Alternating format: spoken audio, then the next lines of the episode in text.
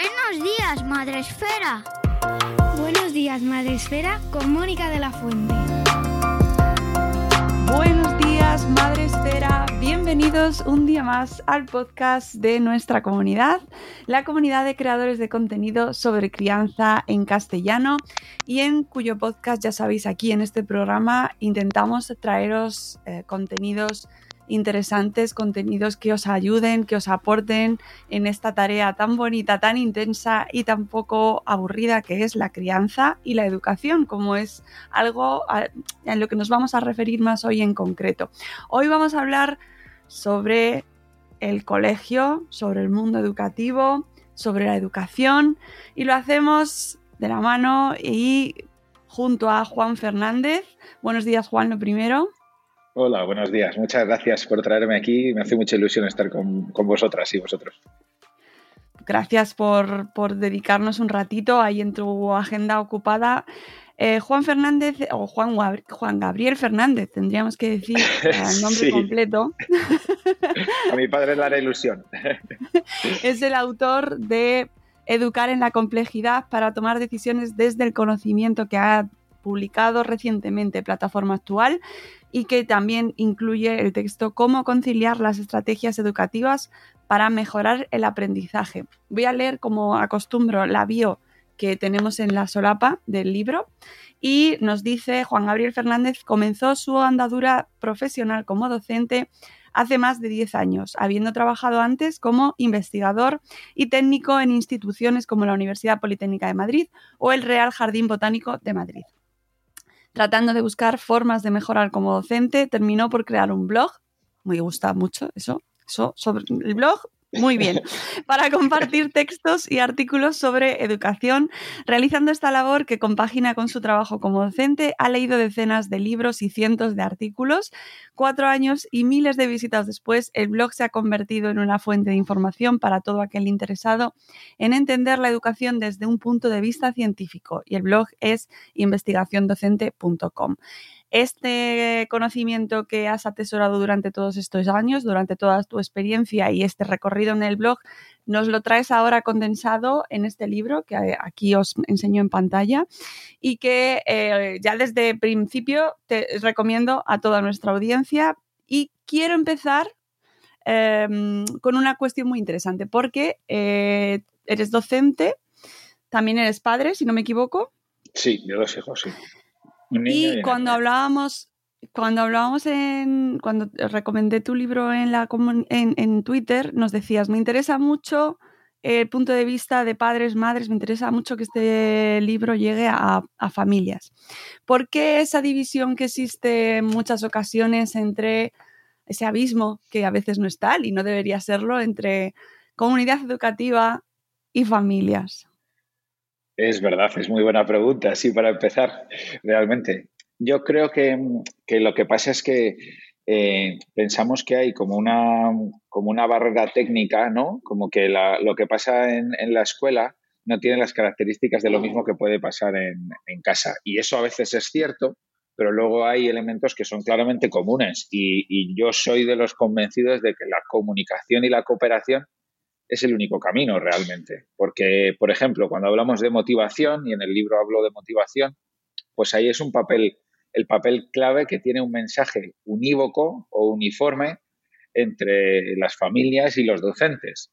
O, por ejemplo, cuando hablamos de la importancia que tiene el valor del esfuerzo, o cuando hablamos de la gestión de las nuevas tecnologías, pues sucede lo mismo. Ahí tenemos que estar en sintonía y, está bien que ella que haya un mensaje que sea, que sea eh, unívoco, por así decirlo. Eso no quiere decir que tengamos que tener las mismas ideas, porque yo creo que no siempre se tienen las mismas ideas. Pero eh, por lo menos hay elementos que deberían aparecer cuando aparecen ciertas cosas en tu día a día en el colegio y en tu día a día en casa, pues claro, eso es mucho más potente, evidentemente, para, para lo que es la educación de, de los niños, ¿no? Mm.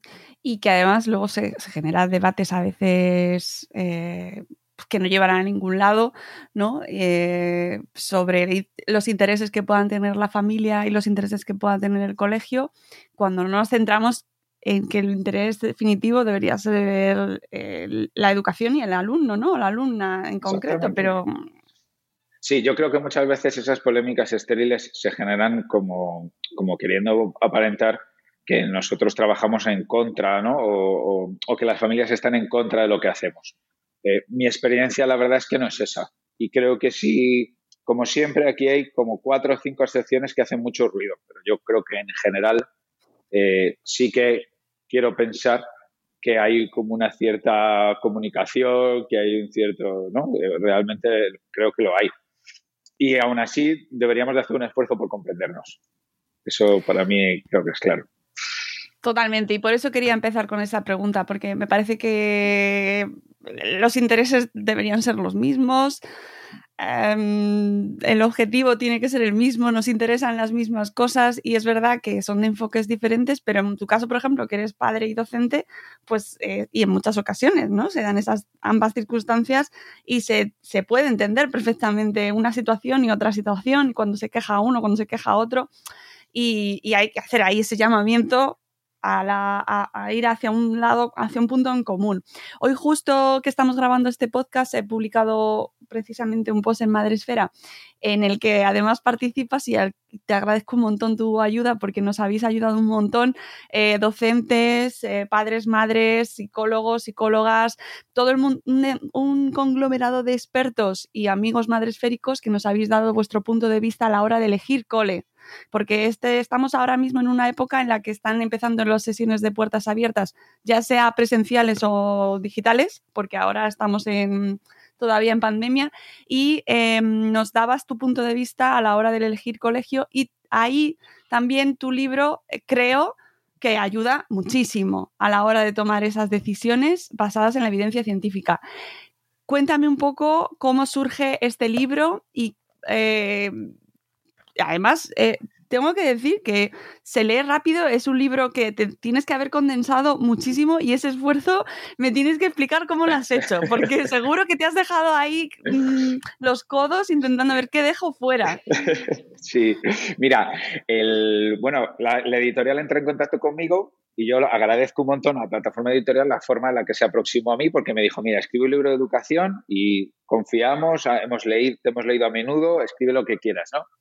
Entonces, yo empecé a pensar primero que eh, un libro muy técnico iba a tener la dificultad de la que hablábamos antes. Iba a centrarse mucho en docentes, pero quizás las familias más técnicas de aula y estrategias de aula no iba a ser, no iba a ser apropiado. Y por otra parte, sinceramente, hay muy buenos libros técnicos publicados en los últimos dos años eh, tratando temas educativos desde un punto de vista muy, muy técnico que, mm, sinceramente, yo no lo hubiera hecho tan bien, ¿no? Entonces, eh, en colaboración con, las editoras de, plataforma, la idea fue eso, condensar y hacer un libro que al leerlo te surgieran preguntas, ¿no? Como chispas, como ha dicho alguien, ¿no? Chispas reflexivas que te digan, bueno, pues ahí está, ¿no? Ahí lo dejo. Eh, es verdad que a veces mm, lo dejo abierto porque me parece que lo importante es como para empezar, antes de plantear una solución técnica, lo primero que hay que hacer es tener como esa apertura de mente a vamos a reflexionar la educación desde esta, desde esta mirada, que es lo que trato un poco de, proponer. Una mirada amplia de, oye, que a lo mejor me están vendiendo la moto. oye, que a lo mejor lo que me están diciendo es no es tan simple como parece y me lo dicen precisamente porque quieren, pues eso, pues que, que me fíe de un método o que en el fondo que adopte una postura poco crítica, ¿no? Como esto parece que suena, parece que está de moda, parece que se hace en muchas partes, pues ya es bueno. Ojo, que no siempre. ¿Y cuál es el fundamento? ¿Cuál es el objetivo? Pues para eso está el libro, para ayudarte a decir, eh, para, analiza bien lo que me están presentando eh, y reflexiona si esto es realmente lo que tú deseas para la educación de tus, de tus chavales. Simplemente eso. Eh, solamente porque te suene, no quiere decir que sea algo bueno. Hay cosas que no suenan y son muy, muy valiosas, porque al final digamos que vamos un poco por tendencias, por modas, ¿no? Entonces, hay cosas que son que sí que nos ayudan a reflexionar y en el libro creo que hablo de la tecnología en ese sentido. No, no es ni a favor ni en contra, sino cómo miramos la tecnología en el aula. Pues aporto claves para mirar la tecnología en el aula, porque queramos o no, la tecnología existe No podemos negarla y decir, adiós, fuera de aquí. No. Pero tampoco podemos decir, ah, vale, pues venga, cualquier cosa que venga de la tecnología será buena. Eso me parece peligroso también. Eh, fíjate que tú decías, me, interesa el punto de vista de la familia. Yo creo que tu libro está mm, o sea, yo como familia me he sentido, como madre educadora, me he sentido totalmente interpelada. Es decir, que entiendo que también es para docentes, pero creo que para las familias has hecho un esfuerzo de, comunicación eh, absolutos. Se los recomiendo a padres, madres que nos estén escuchando eh, porque se lo explicas de una manera mm, clarísima y para mí va casi hasta más para las familias que para tus compañeros docentes. Puede que no sea ese el sentido, pero yo sí que lo he visto. No, no, sí, sí. Así, es, así está hecho, así está hecho. Y ese esfuerzo de síntesis, yo me acuerdo cuando mandaba las primeras versiones que me decían, pero tú piensas que esto lo tiene que entender tu vecina lo tiene que entender tu vecina. Y digo, vale, vale, para mi vecina, ¿qué problemas tiene mi vecina? Digo, bueno, vamos a imaginarlo.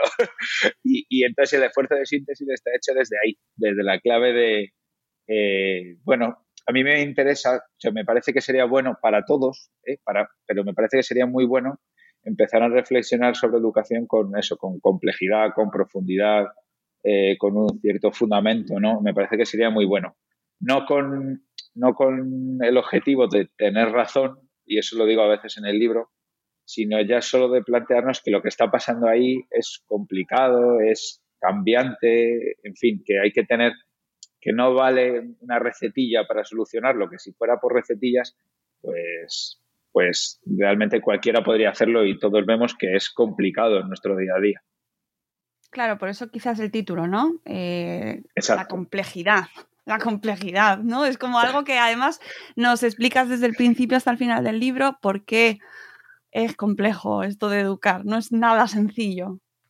Sí, es un título que a lo mejor asusta, pero la verdad es que eh, trata un poco, vamos, que quien se quiera zambullir ¿no? en, en ello, pues es que es así. Yo creo que esto al final tú dices que tengo experiencia, pero bueno, que aún así sigues teniendo clases que no sabes muy bien cómo afrontar, eh, sigue habiendo personas, ¿no? alumnos a los que no sabes muy bien cómo, cómo abordar y eso es así. Cualquier persona que te diga que sabe bien, que sabe dar cualquier clase en cualquier contexto, cualquier persona, yo creo que es muy difícil. No es tan sencillo. Requiere, y a mí me ayuda en mi labor como, como padre, como, como docente y para entender a las familias, darme cuenta de eso, de que no hay recetas. Los que, los, los que estamos como espectadores un poco a veces de, estas conversaciones y debates educativos en redes sociales, asistimos en muchas ocasiones, y yo creo que nos confunde a mucho, sobre todo a las familias, este debate o esa sensación de que hay un problemón educativo, ¿no? de que hay que, hay que mm. destruir para volver a construir. Y entonces e, de, esa destrucción saldrán victoriosas las nuevas educaciones, los nuevos coles, los nuevos eh, los programas innovadores y la innovación como solución a nuestros problemas. Tu libro también nos habla sobre eso. Sí, eh, a ver, yo creo que la educación evidentemente tiene que cambiar y tiene que mejorar pero no creo en una reinvención total de la educación. Creo que en general nada funciona así. Es como decir, eh, necesitamos formas de movernos más sostenibles y entonces necesitamos mm, coches eléctricos. Vamos a quemar los coches de gasolina porque han contaminado.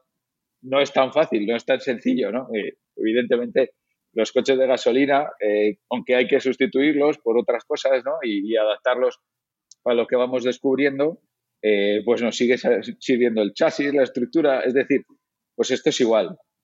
Plantea una destrucción total eh, muchas veces es un eslogan, porque realmente todos venimos de esa educación a la que criticamos tanto. Y evidentemente había aspectos mejorables y otros aspectos que tienen que permanecer. Es decir, la complejidad que es. La complejidad es decir, en lugar de destruir todo, es más complejo y más valioso desde mi punto de vista reflexionar sobre aquellas cosas que hay que mantener y aquellas cosas que hay que cambiar. Entonces ya no es una respuesta de todo destruido o todo cambiado. ¿Qué hay que mantener? Porque funcionaba y era muy positivo y qué cosas hay que cambiar. Y claro, ya hay, el problema es que las recetas no valen, porque depende de cada situación y depende de cada etapa y probablemente dependerá incluso de cada materia. Haya cosas que hayan funcionado muy bien y hay cosas que hayan funcionado menos bien. Por tanto, claro, por eso llamamos educar en la complejidad, porque no hay una, cuando se dice hay que reinventar la educación, toda la educación, la educación infantil, la educación, todo, todo hay que reinventarlo. La, enseñanza de la escritura, también reinventamos eso, la, enseñanza de cómo aprender a leer, que está demostradísimo y en España además se hace muy bien. Eso también lo reinventamos todo, reinventamos todo. Eh, y luego, muchas veces ese mensaje catastrófico es mm, va seguido de un mensaje casi mesiánico. no, yo voy a salvar la educación porque tengo el método que te voy a vender. Mira, este método mm, jolín, es un poco burdo, me parece el argumento. Claro, pero ahí están las familias un poco vendidas, ¿sabes? Que, que, nos encontramos ante, pues precisamente ahora que estamos en época de coles, eh, no, de rankings, por ejemplo, hablemos de los rankings de colegios. Sí. Juan. Claro, pero los rankings, los rankings son un método propagandístico y debería de, saberse eso, ¿no? Yo cuando, mira, una, una, cosa de pensamiento crítico que trabajamos es diferenciar entre una noticia y una noticia patrocinada. Una noticia patrocinada que aparece en los periódicos pone noticia patrocinada por eh, tal empresa de energía y es una noticia sobre, no sé, la energía verde, lo que sea. Pues hay que saber que eso es una noticia patrocinada, pues esos son los rankings. Entonces, Claro, cuando tú miras eso, en el fondo lo que estás viendo es un poco qué esfuerzo invierte en el colegio en comunicar eh, lo que hace. ¿Ese esfuerzo en comunicar lo que hace es positivo? Pues depende. Depende. Puede ser muy positivo realmente. Puede ayudar a dar la sensación de que los coles tenemos que mejorar o tenemos que mostrar más lo que hacemos, porque a lo mejor antes no se mostraba tanto y hacíamos lo que nos daba la gana. Bueno, pero también puede ser que, como digo en el libro, se convierta en que es más importante lo que parece que lo que es. Entonces, el centro que es enseñar que hacemos no sé qué, hacer unas fotos el día de carnaval. No, lo importante no es lo que pasa el día de carnaval. Lo importante es lo que pasa el día que no es carnaval, que son 300 días que no es carnaval y es el día a día. Entonces, por eso, cuando me pediste participar en eso, la lección de colegios, a mí me parece que en educación lo ordinario es lo importante. Eh, estamos acostumbrados como a adquirir cosas, ¿no? Lo, extraordinario, pues la cámara de fotos extraordinaria, el coche que tiene el sistema de navegación extraordinario. Pues en, la escuela, desde mi punto de vista, lo importante es qué pasa en el día a día, cómo funciona la tutoría con las familias, em, cómo se organizan los grupos. O sea, lo normal del día a día tiene muchísimo peso, mucho más peso que la actividad estrella de la que se hacen 500 fotos y se genera un post en redes sociales. Cómo se enseña la lectura, cómo se enseña el, inglés, eh, cómo se trabaja las matemáticas, qué, qué, ambiente hay en el claustro, por ejemplo, cómo se comunica ese, esa, el claustro con las familias y sobre todo también qué habilidades hay para comunicar aquellas cosas que se están mejorando, qué puntos débiles se han identificado. Es decir, es, es otra cosa. Es, es un marketing, pero un marketing para mí con responsabilidad social, que se llama ahora, ¿no? Que, es, que es, sabe que en el fondo al comunicar también mm, cambia la percepción sobre lo que es importante. Te pongo un ejemplo, ¿no? Hace, cuando yo era joven, cuando éramos jóvenes, eh, nosotros, a nadie se le ocurriría hablar de un coche con bajas emisiones, por ejemplo. ¿Tus padres se compraron un coche midiendo cuánto CO2? No pues eso lo hemos conseguido a base de que, claro, a base, pues eso es. Entonces, nosotros igual tendríamos que intentar comunicar lo que realmente es, nos parece importante. Entonces, también las familias tenemos la labor de preguntar por lo importante. Si tengo unos valores o tengo mm, algo que orienta, tengo que preguntar por eso, más allá de la foto o más allá del, evento, ¿no? Entonces, eh, no vayamos solo a los eventos, porque ahí nos están enseñando una instantánea, sino que preguntemos por los procesos educativos, por las cosas que, qué tipo de persona quiere construir el colegio. Mm. Eh, me interesa mucho, por ejemplo, el tema en cómo ha avanzado desde tu punto de vista em, el papel de la escuela en cuanto a problemas que se pueden dar dentro, como es el acoso escolar. Eh, y el manejo de ese tipo de conflictos que siempre se han dado pero que, bueno, ha cambiado muchísimo la percepción, ¿no? De cómo se, cómo, cómo se tiene que actuar desde el cole. Claro, pero mira, ahí por ejemplo tenemos un ejemplo en el que la comunicación, ¿no? ese esfuerzo por comunicar o ese esfuerzo por, sistematizar es positivo. Es decir, ahora tenemos una serie de documentos, de protocolos, de que todos lo sabemos, hacemos formaciones. Claro, eso a mí me parece bueno. Es decir, tenemos que ser más transparentes en cómo actuamos frente a situaciones. Y para ser transparentes tenemos que tener pues, una serie de pasos a dar que tienen que ser transparentes para todos nosotros, para los que trabajamos en el centro y para las familias. Es decir, que en el momento que la familia eh, notifica que pasa cualquier cosa o que hay una sospecha, tiene que haber unos pasos que estén claros para, para todos. Entonces yo creo que esos son pasos en la buena dirección. Eh, por eso digo, yo insisto mucho en, en cosas que no son muy populares, que son los datos o sistematizar yo sé que generar documentos, ah, vivimos ahogadas en burocracia, pero hay documentos que son muy importantes y que tenemos que tener claros, los, docentes también, ¿no? Y las familias. A la hora de compartir, por ejemplo, imágenes de menores en redes sociales, a mí me escandaliza que lo hacemos indiscriminadamente cuando realmente hay unos documentos claros. Es decir, tenemos que aprender a, tenemos que profesionalizar cómo gestionamos esas cosas. Y profesional implica conocer la legislación y tener unos documentos muy claros para dar confianza a las familias de que sabemos lo que hay que hacer y sabemos los pasos que se van a dar. Y eso hay que comunicarlo, hay que decir, mira, cuando pasa esto, cuando hay un caso de acoso, hacemos esto, esto, esto. Tenemos un equipo de, mediación o lo que sea, ¿no? Lo que haya en cada centro, pero hay que tenerlo. Y muchas veces, fíjate, el, gastamos ingentes cantidades de esfuerzo en una metodología porque nos han dicho que es genial, no sé qué pero en un equipo de mediación y en formar a la gente para gestionar casos de acoso, no, no lo acabo de entender, la verdad. O sea, que es lo que te digo, el día a día, la convivencia, eso ahí sí, formación a tope, eh, medios, recursos de la administración, ¿no? No, vivimos como sondeados por modas metodológicas. Qué bueno, cuando en el fondo nos estamos dejando la atención, la tutoría, la mediación en conflictos, pues eso es súper importante.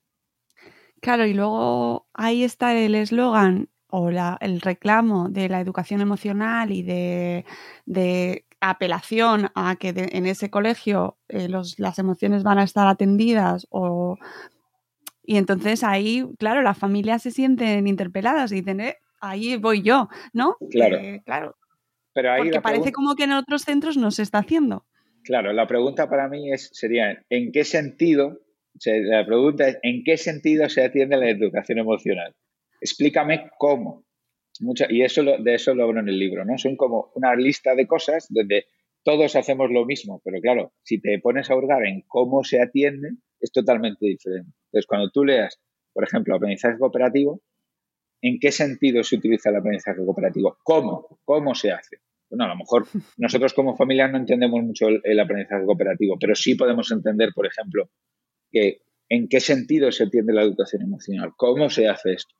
Porque que me lo digas al final es, eh, es, obvio, digamos, todos decimos lo mismo. ¿no? Si tú miras, además eso manifiesta una cierta uniformidad que a mí me, me, preocupa porque entiendo que hay colegios que deberían de tener caracteres diferentes. Entonces, cuando leo que un centro privado, por ejemplo, en Madrid, en, las afueras, en un barrio estupendo del barrio de Madrid, tiene un proyecto educativo parecido a un colegio en, otro tipo de contexto, digo, uy, uy, uy, ¿cómo puede ser que tengan el mismo proyecto educativo en contextos tan diferentes? Probablemente haya que atender cosas diferentes y poner el acento. ¿No? Yo creo que deberíamos de ir hacia eso, hacia, bueno, proyectos educativos diferentes con acentos diferentes, para que también las familias tengan información a la hora de elegir y saber qué tipo de centro hay, porque si todos parecen igual, en el fondo yo creo que muchas veces las opciones se eligen por el nivel de inglés y por un poco la fama que tiene en el barrio, me parece a mí, ¿no? No sé si me equivoco. Guay, que ves es que este es el, kit de la cuestión, ¿no? Y en ese tema de elegir cole, ¿qué, criterios son los que más imperan? Hay uno de ellos que, por ejemplo, hablas también en el libro que me parece súper interesante, que es el de te preparamos o preparamos a tus hijos, a tus hijas para el futuro, para las profesiones que ahora no existen. Claro, pero ¿cuáles son esas profesiones? Nadie, las, nadie las conoce. ¿Cómo compites con eso? Claro, eso, lo, que, lo que habría que hacer es desmontarlo, porque, mira, el, yo he leído artículos científicos donde se analiza las profesiones del futuro y lo que ha pasado es que el que era contable ahora es Junior Account Manager. Vale, podemos decir que esa profesión es nueva y ahora hay Junior Account Manager, Senior Account Manager and General Account Manager y te dices, ya, pero bueno, son tres profesiones nuevas porque antes se llamaban de otra forma, pero vale. Bueno, aceptemos eso como profesión nueva porque es diferente. Pero en el fondo es lo que digo, el, eh, les preparamos para el futuro, eso está claro. Pero hay cosas que nos parecen importantes mantener. Eh, es lo que digo yo siempre. Mantener eh, tiene una connotación negativa, pero en el fondo la educación tiene también una labor ¿no? de mantener, por ejemplo, la cultura oral, los cuentos, por ejemplo, ¿no? y que también los menciono en el libro. Entonces, claro, les preparamos para un futuro hipotético que nadie sabe cómo es. Pero si no sabes cómo es, ¿cómo les puedes preparar? No, porque intuyes cómo va a ser. Pero en el fondo lo que estás haciendo es favorecer que se construya ese futuro hipotético. Es como una autoprofecía. ¿No será mejor primero saber cómo queremos que sean las personas en general? Yo creo que en eso estamos más de acuerdo de lo que parece. Pongamos medios para construir esas personas que se desempeñarán bien en cualquier situación de la vida que les ponga, como se ha demostrado, porque nosotros también de pequeños no teníamos internet y ahora estamos grabando un podcast, estamos grabando un podcast, claro, y te veo ahí con, tu, con tus medios y todo aquí, claro, y nos hemos podido adaptar y hemos desarrollado mm, como esa adaptación porque en el fondo teníamos esas ganas de comunicar, entiendo, ¿no? Y esas ganas de, bueno, en tu caso, ¿no? El trabajo enorme que haces de ponerlo a disposición de las familias, de, de aportar. ¿Queremos gente que aporte o gente que sepa usar un micro? No, queremos gente que aporte. Y la gente que aporte ya aprenderá a usar un micro. Muchas veces nos centramos en que aprendan a usar un micro. Ya, pero ¿para qué? Porque puedes usar un micro para lanzar fake news o para mm, poner a caldo a la gente o para... No, lo importante no es usar el micro, es para qué usas el micro. Claro, pero es un eslogan que triunfa, triunfa. Es como el que hablábamos con Edgar Cabanas cuando hablamos, cuando grabamos con él, que es el, tus hijos van a ser felices en nuestro centro, ¿no? Educa, eh, aquí van a estar felices. ¿Y quién, quién es el guapo que va y dice, no, yo aquí no quiero que vayan?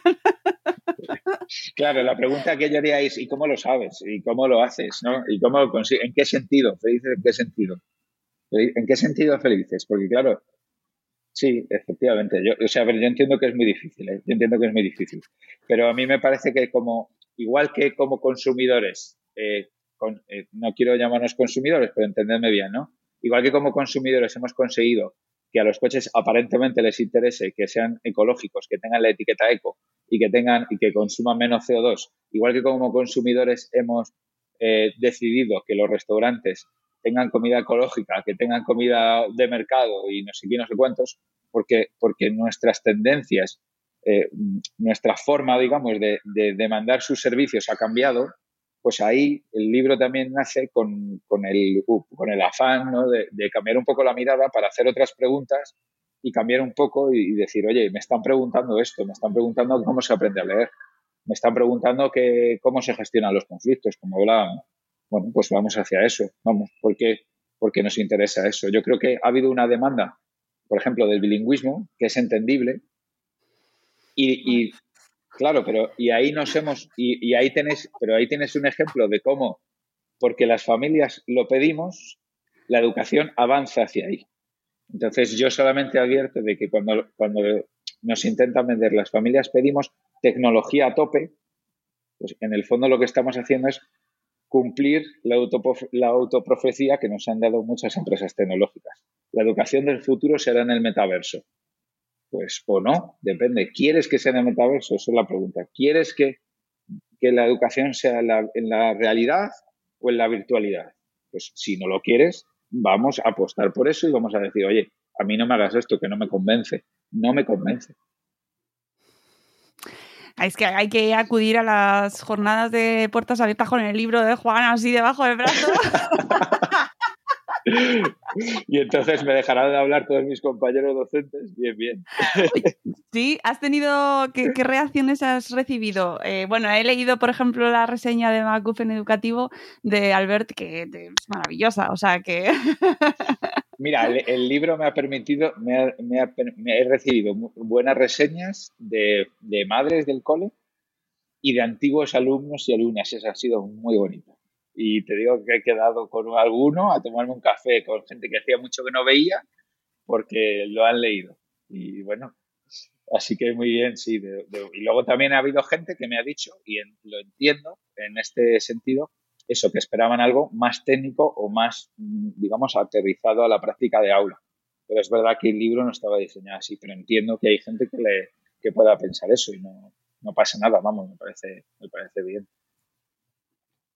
Mm, claro, eso supongo que desde la perspectiva del profesional es otro cantar. Desde luego para las familias que estamos aquí en audiencia madreférica, altamente recomendable. Además tiene una longitud ideal.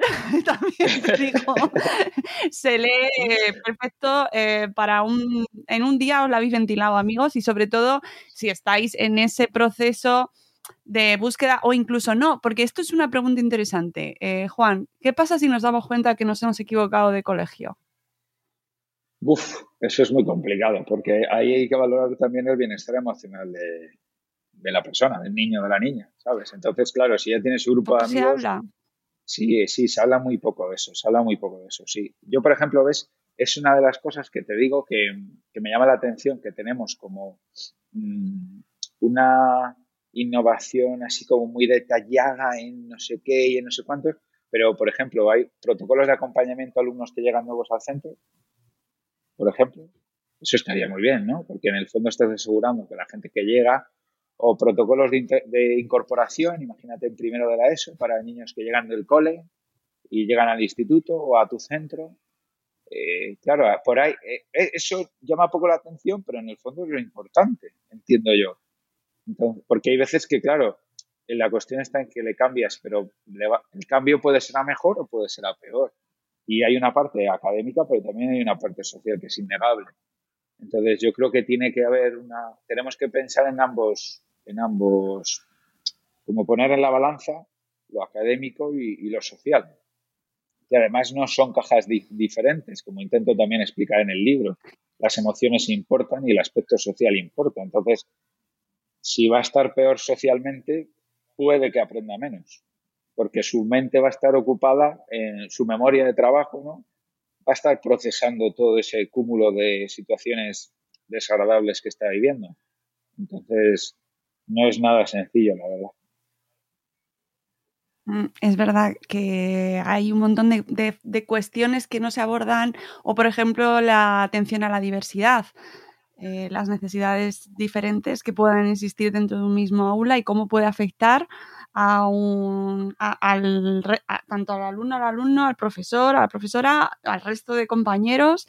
Y eso mm, es un discurso que queda ahí soterrado y que al final solo afecta pues, a las familias interesadas en el, en el caso, ¿no? Que, tienen que decidir entre educación especial o, un cole que les aporte lo que necesitan. Y de eso tampoco hay mucho, mucha opción. Claro, es verdad. Y ahí, por ejemplo, deberíamos de tener de hacer un centro común para pedir más recursos. ¿no? Yo creo que cuando, vamos, yo por lo menos entiendo que cuando desde un sector de los docentes pedimos más recursos, no pedimos trabajar menos.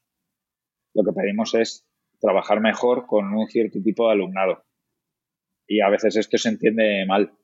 Yo entiendo que parece eso, de que cuando decimos, por ejemplo, el número de alumnos por aula, pues es para atenderles, para atenderlos mejor, por ejemplo.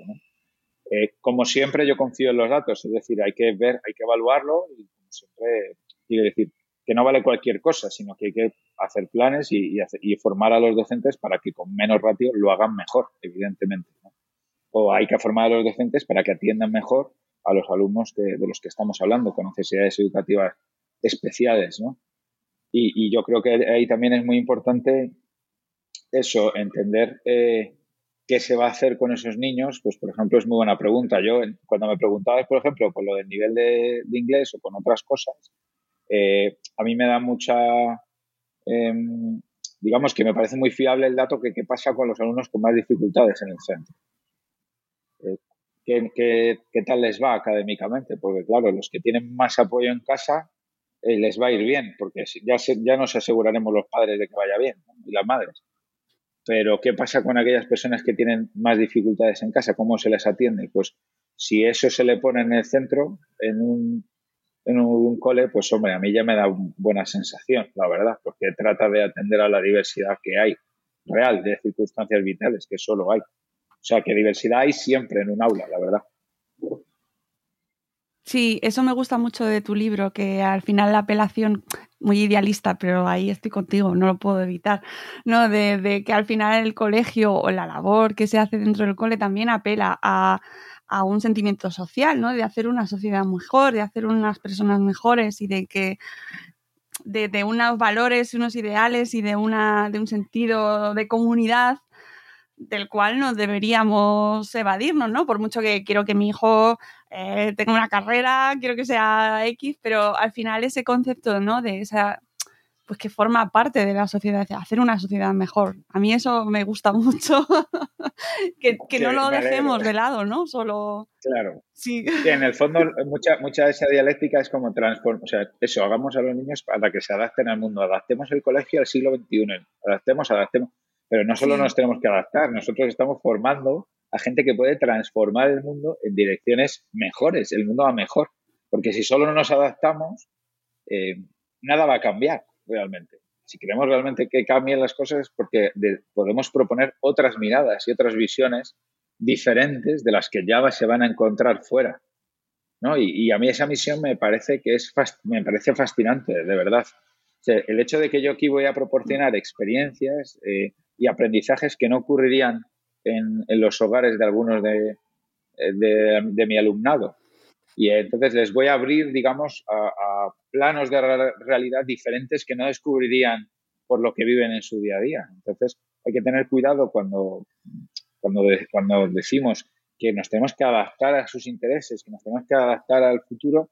Ojo, también tenemos que proponer cosas y, y, y además desde la idea de que las cosas que nos proponen desde fuera son positivas. Es decir, pues este contraste que tú me dices, bueno, pues el libro eh, tal, o cuando me dicen, oye, este post no lo he entendido, o necesitamos el, el feedback, necesitamos el contraste de fuera para ser mejores. Entonces, no todo nos nace del ombligo. Y, ahí también, y esto lo recomiendan en el post también diferentes eh, personas que nos han ayudado, la implicación de la familia, la implicación del AMPA, la implicación de la comunidad, que sea un cole abierto, que entren diferentes opciones, opiniones, que haya debate y comunicación. Al final los y es al fin experiencia y viviendo, viendo el cómo está el mundo. Necesitamos escucharnos y, comunicarnos y que haya fluidez, ¿no? Entre todos para, al final conseguir eso que decías, ¿no? De tener un, de, un mundo mejor. Sí, sí. en estos momentos cuesta verlo, pero... Sí, yo creo que Pero bueno, pues eh, Juan, eh, nada, simplemente darte las gracias por tu tiempo, por este libro que es súper recomendable, que me ha gustado mucho y que creo que, resume muy bien puntos que las familias deberían tener en cuenta a la hora de aproximarse o acercarse bien al cole al que van a que quieren ir o que quieren seleccionar o al que ya están, ¿no? Y hacer ahí un poco de reflexión sobre que siempre viene bien con un sentido crítico y, de una, y con la evidencia científica también desde el mundo educativo. Así que muchísima suerte con, el libro y que vengan muchos más, Juan.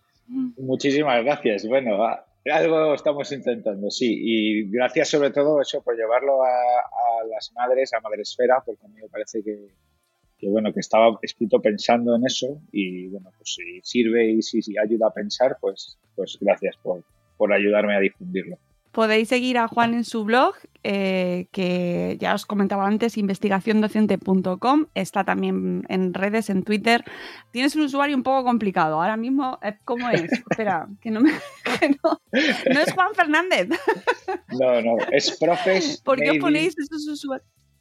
Made in UK. UK. Sí, Profes Made in claro. UK. Ya, ¿sabes por qué? Porque hay mucho, hay, Juan. hay mucho Juan Fernández en el mundo. si me apellidara de otra forma, pero Eso es cierto, pero la verdad es que a la hora, de unir, para, para mentes sencillas como la mía y con muchas cosas que unir, muchas, de repente ubicarte ahí en el mapa de Twitter es complicado, ¿eh? son nombres que cuestan. Pero bueno, que le podéis encontrar en redes, siempre le podréis consultar, es súper cercano y podréis charlar con él y sobre todo aprender con lo que comparte y con todas estas reseñas que nos haces, que además lees un montón de libros y, y eso siempre nos ayuda para ir completando un poco a los que nos gusta este mundo. Y nada, que te dejo que sigas con tu agenda educativa. Muy bien. y que muchísimas, gracias, por haber compartido este rato con nosotros. Gracias. y amigos, nosotros nos vamos. Volveremos en un nuevo episodio de Buenos Días Madre Hasta luego, Mariano. Adiós.